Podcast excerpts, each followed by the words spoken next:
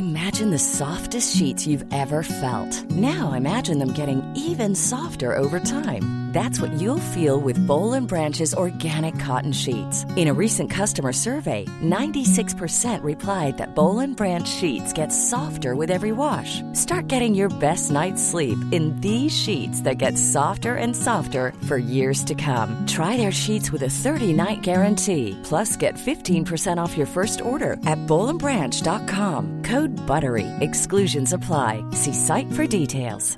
Ready to pop the question? The jewelers at BlueNile.com have got sparkle down to a science with beautiful lab-grown diamonds worthy of your most brilliant moments. Their lab-grown diamonds are independently graded and guaranteed identical to natural diamonds, and they're ready to ship to your door. Go to BlueNile.com and use promo code LISTEN to get $50 off your purchase of $500 or more. That's code LISTEN at BlueNile.com for $50 off. BlueNile.com code LISTEN.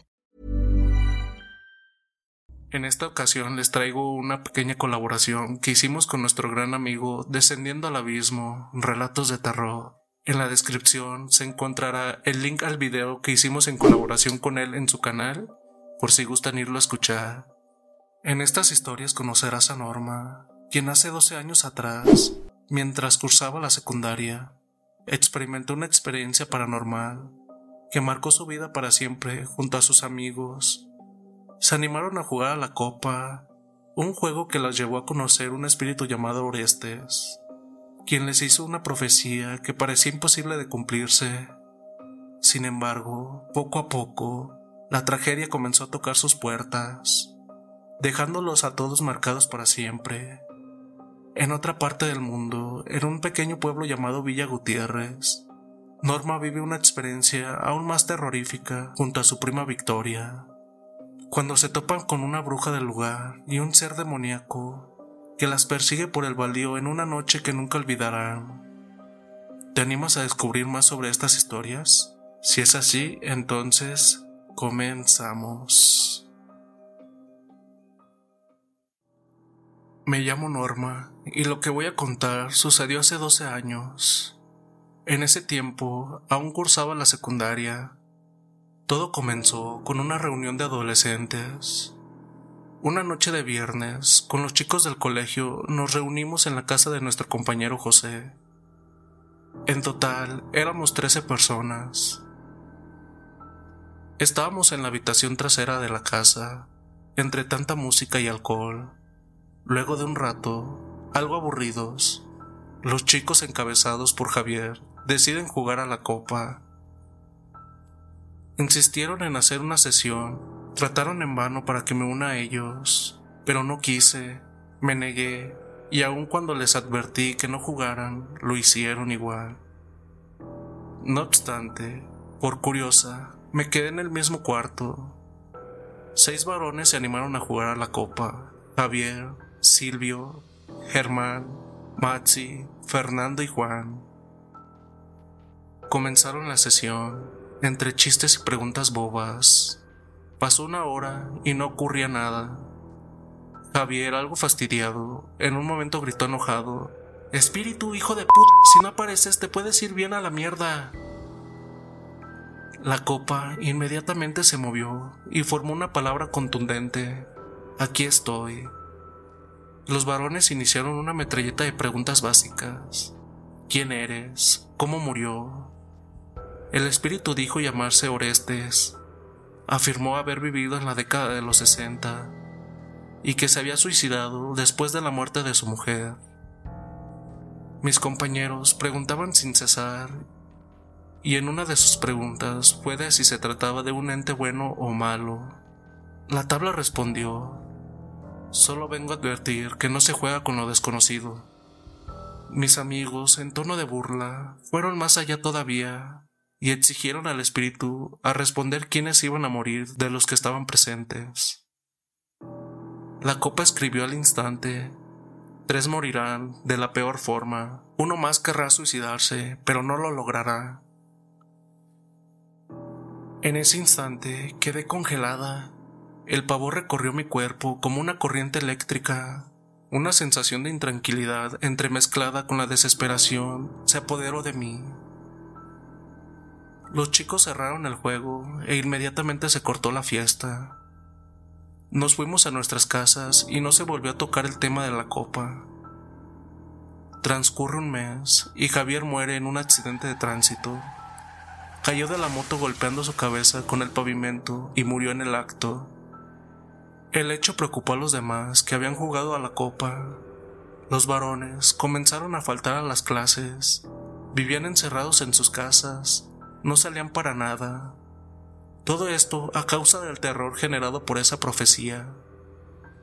Se percibía un ambiente de mucha paranoia pero de poco a poco y con el transcurrir de los meses, esa tensión se fue desapareciendo, volviendo a nuestras vidas rutinarias. A un año de la muerte de Javier, ya habíamos terminado la secundaria. Algunos estaban estudiando, otros comenzaron a trabajar. Silvio eligió la segunda opción. Trabajaba en una fábrica de cartón. Una mañana llegaba tarde a trabajar, iba casi corriendo por una vereda fue atropellado por un colectivo descarrillado. Murió a causa de las heridas. La rueda delantera aplastó su pecho, reventando la caja torácica. En el velorio nos volvimos a ver todos los compañeros de la secundaria. En ese lugar nos encontramos con un Fernando totalmente desmejorado. Había perdido mucho peso, unas ojeras prominentes se dibujaban en su rostro. En un momento en que estábamos solos, me animé a preguntar si estaba bien. Fernando se quebró y me comentó que todas las noches veía al pie de la cama a un hombre con el rostro demoníaco. El espectro le susurraba al oído en tono burlón. Traté de calmarlo, diciéndole que se aferrara mucho a Dios. Era evidente que Fernando ya no podía aguantar más. A los pocos días del entierro, nos enteramos de la hospitalización de Fernando. El pobre chico había intentado quitarse la vida con una soga. Sin embargo, fue salvado por su hermano.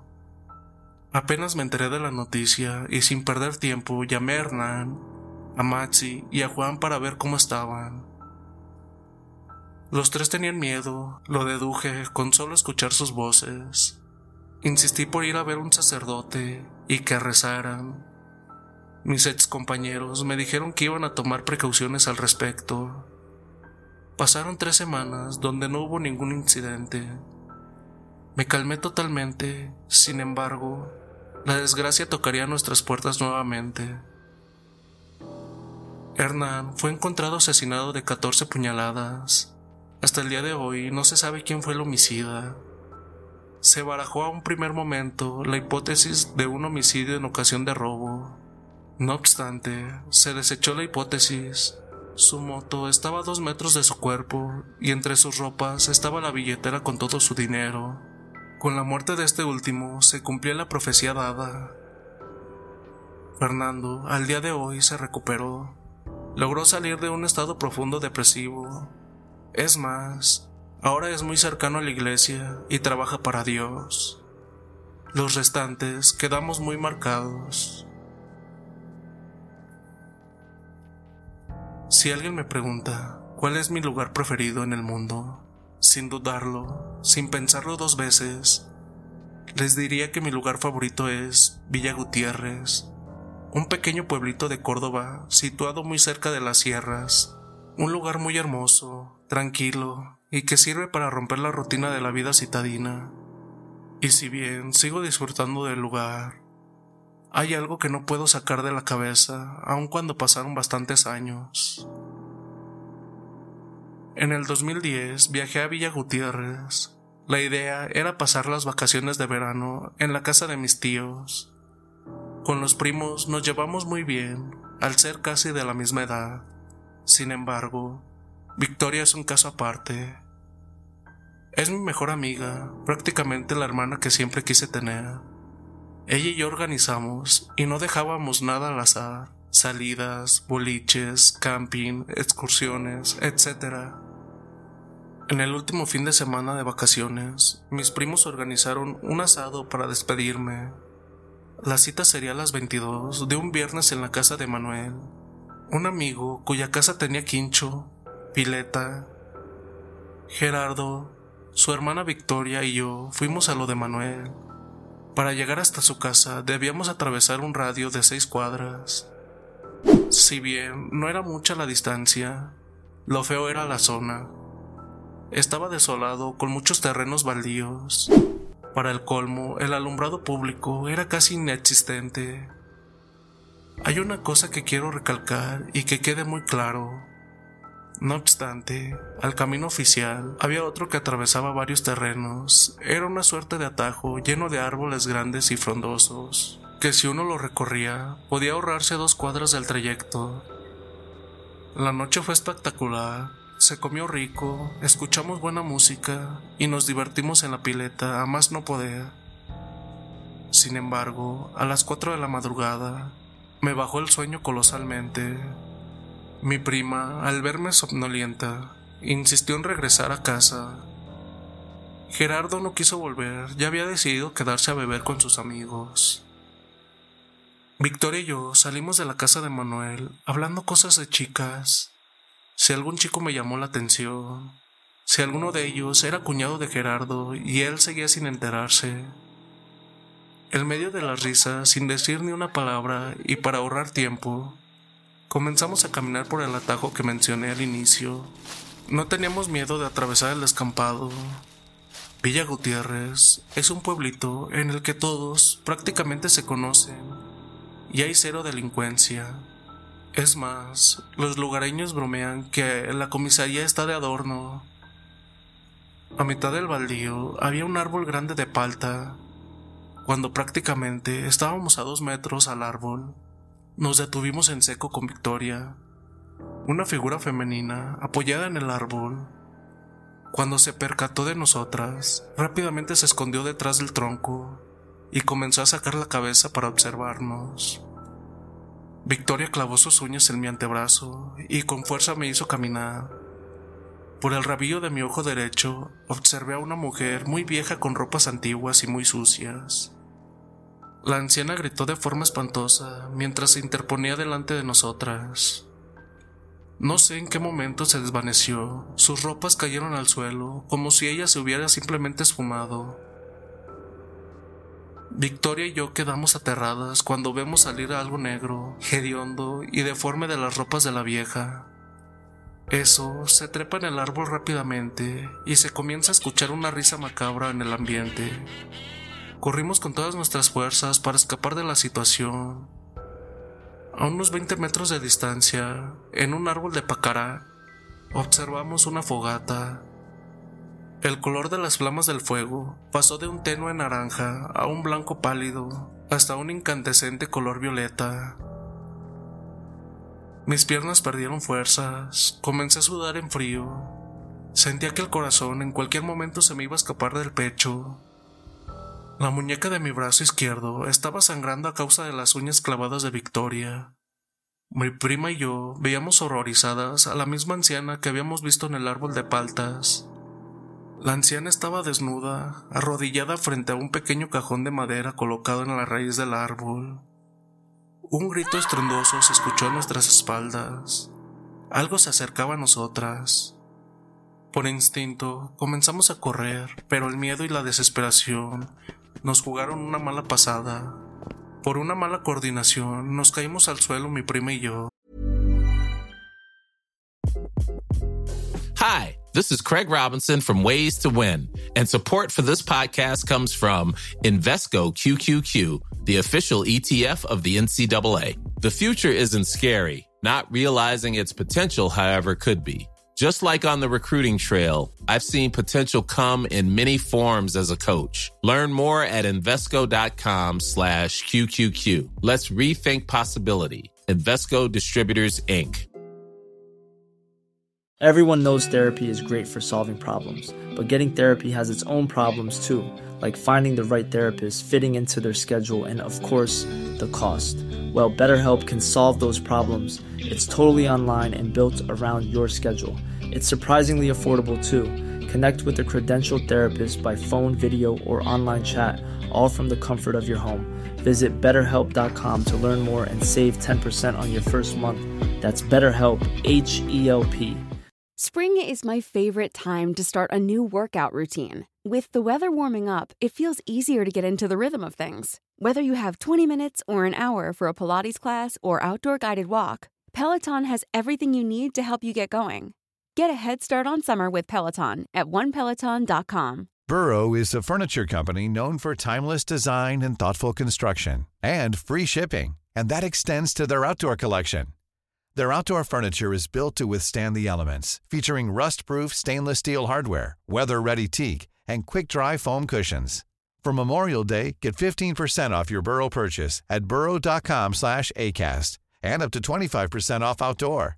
That's up to 25% off outdoor furniture at burrow.com slash ACAST. Me llevé la peor parte. Caí muy cerca del cajón de madera. Ahí pude observar a la anciana sonriéndome maliciosamente. En ese instante, escuché un llanto proveniente del cajón. Victoria me levantó como pudo y volvimos a correr desesperadas, tratando de huir. No sé si fue intuición, pero algo me decía que girara el rostro. Al hacerlo, observo a una criatura emergente del cajón. Una cosa horrible, un cuerpo con la piel muy blanca, facciones en el rostro de una persona muy vieja. El sonido que salía de su boca era inhumano y grotesco. Esa cosa se arrastra del cajón, se incorpora y corre con unos pasos muy pequeños hacia nosotras. Horrorizadas, sin poder creer lo que se estaba viendo, llorando, continuamos nuestra huida. Casi saliendo del baldío, se nos apareció una mujer que tenía las manos extendidas sobre el pecho, sujetando a esa criatura demoníaca.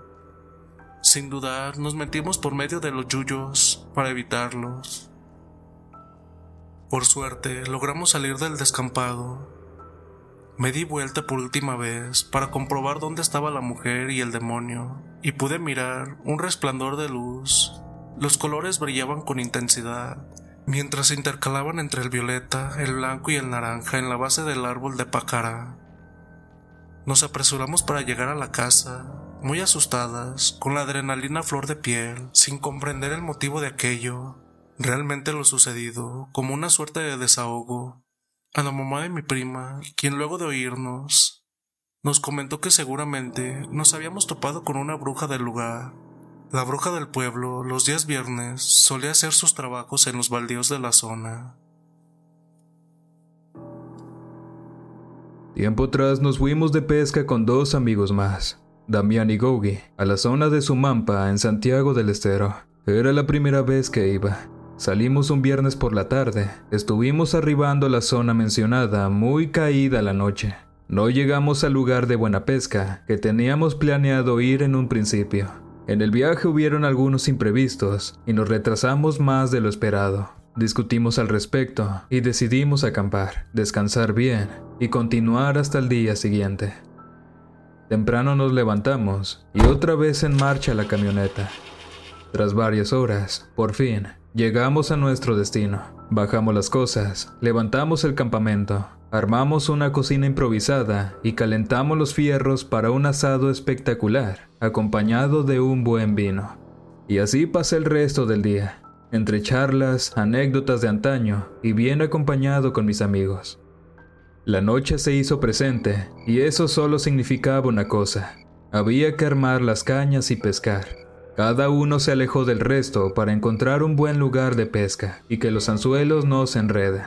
En el instante en que clavé la caña de pescar en la ribera del río, algo me llamó la atención. Una luz que parecía flotar en la orilla contraria.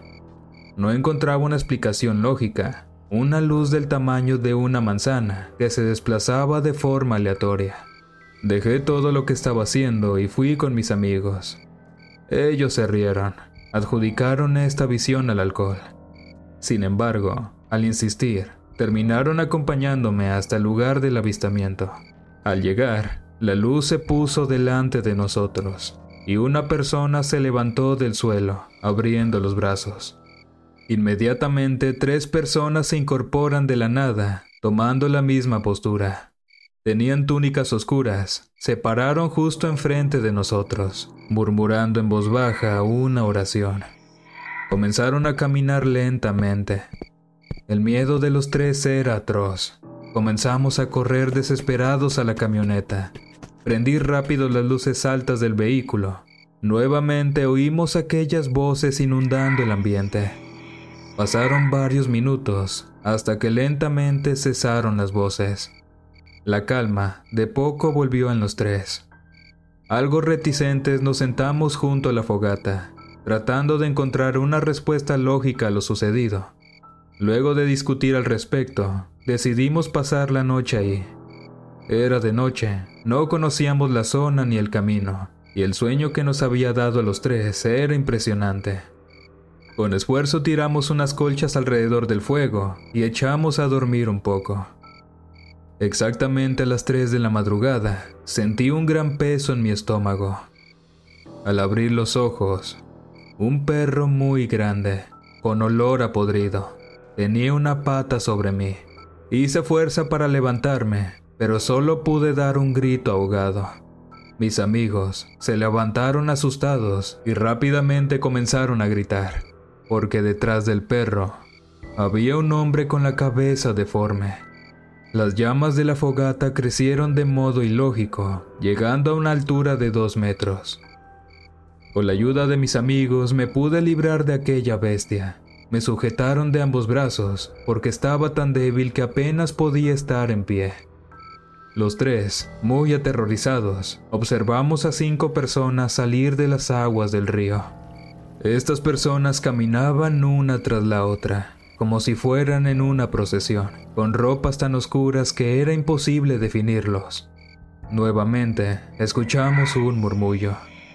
En el profundo silencio de la noche, oímos como si un enjambre de moscas volara sobre nosotros. Corrimos con todas las fuerzas a la camioneta.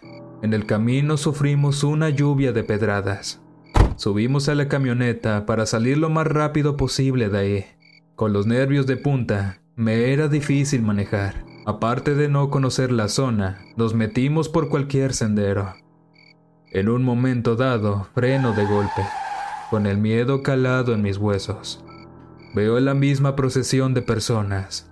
Sin embargo, ahora llevaban arrastrando un ataúd. Quedamos horrorizados, sin saber qué hacer. Una de las personas abrió el cajón, y en ese instante, el auto dejó de funcionar. La única luz que veíamos era la que salía del cajón. De repente, una persona se paró en mitad del sendero, se quitó las túnicas, quedando completamente desnudo. Damián me gritó, ¡Es el demonio! Sus pies eran unas grandes pezuñas, como las de un animal. Tenía un rostro deforme, con una quijada muy pronunciada y las orejas muy alargadas. La criatura se introdujo al cajón y la luz violeta brilló con más intensidad.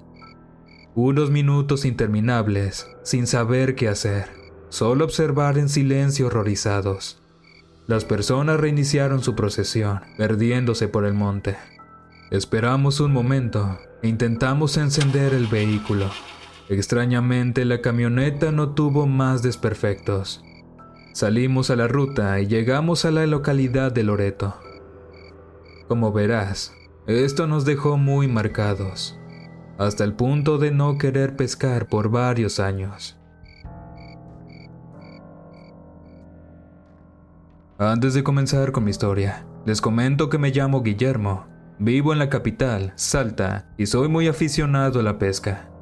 Me encanta dicho deporte, además de que me ayuda bastante a deslindarme de la rutina y monotonía de la vida diaria.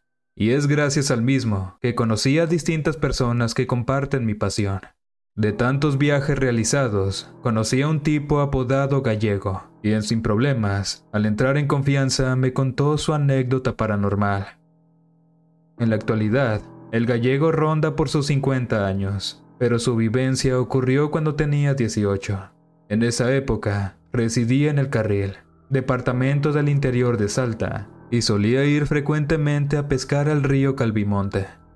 Algunas veces iba a pescar junto a sus amigos, en otras completamente solo.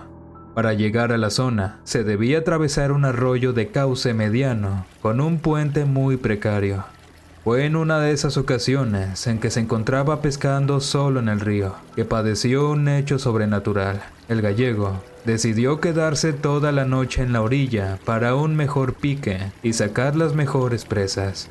Él recuerda que la noche estaba clara, con un cielo estrellado. Estaba un poco borracho ya que se había bajado sus tres vinitos. Cerca de la una de la madrugada, sentado en la orilla, siente una brisa helada de viento y a la vez unos pasos que se iban acercando a su dirección. Se da vuelta inmediatamente y encuentra un gaucho parado junto a un caballo. Llevaba la vestimenta típica, bombacha, botas, un poncho, sombrero de ala ancha y una barba prominente completamente blanca. Ambos se miraron fijamente por un segundo hasta que el gaucho le dice, ¿Cómo lo ve, compadre? ¿Qué parece? Pregunta el gaucho a mi amigo. Acá estamos refrescando un poquito con este vinito y pescando. ¿Quiere un trago? Le acepto un poco de vino, amigo. Tome, amigo, que la noche está linda para unos vinos. Como fue bueno conmigo, le voy a decir esto, joven. Ya es tarde para andar por acá. Vaya a su casa, que esto se va a poner feo. El gallego lo miró extrañado, pensando por dentro. ¿Y a este tipo qué le pasa? Sin embargo, el gaucho le volvió a advertir que se fuera del lugar, y acto seguido, se subió al caballo y se mandó por el río. El tipo se perdió en el agua y no volvió a salir. Lo único que pudo ver fue el sombrero del gaucho que se iba junto a la correntada del cauce. Mi amigo quedó bastante asustado, sin poder creer lo que había visto. Corajudo por el vino, comenzó a llamarlo para que se apareciera, pero como no le respondían, el temor comenzó a crecer en su interior. Agarró sus cosas, se tomó lo que restaba del vino y se mandó de regreso. Cuando estaba atravesando el puente del arroyo, se dio cuenta que había comenzado a lloviznar, así que apresuró el paso. Para el momento que llegó a su casa en el carril, la llovizna se había convertido en una tormenta muy fuerte.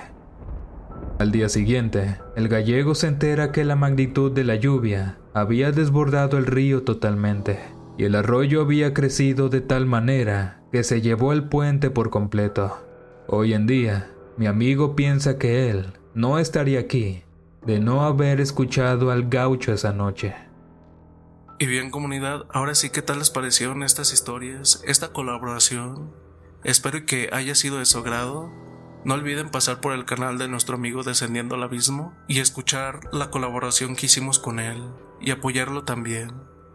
También les recordamos que tenemos página y grupo en Facebook y si gustan seguirnos por TikTok e Instagram, por ahí estamos un poquito más en contacto con ustedes. Y si tienen alguna historia que les gustaría compartir, nos la pueden hacer llegar por ese medio e incluso en la página de Facebook se encuentra nuestro WhatsApp personal, por ahí se pueden poner en contacto con nosotros y sin más dulces pesadillas.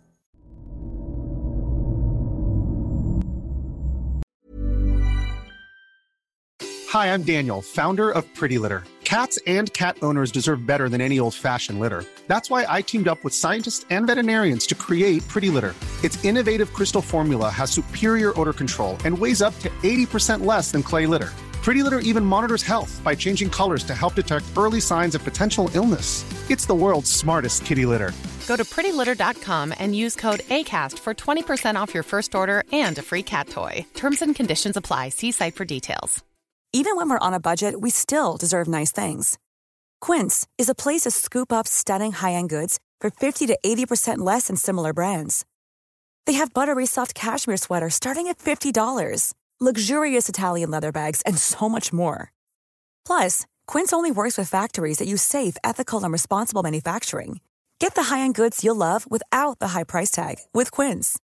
Go to quince.com/style for free shipping and 365-day returns. Hey folks, I'm Mark Marin from the WTF podcast and this episode is brought to you by Kleenex Ultra Soft Tissues your ally to help tackle your allergy symptoms this season. I love the change of seasons, but nobody loves pollen and all those other things floating in the air that make you sneeze during this nice weather. Kleenex Ultra Soft Tissues are hypoallergenic and allergist approved. So fight back against watery eyes and runny noses without worrying about irritating your skin. For this allergy season, grab Kleenex and face allergies head on.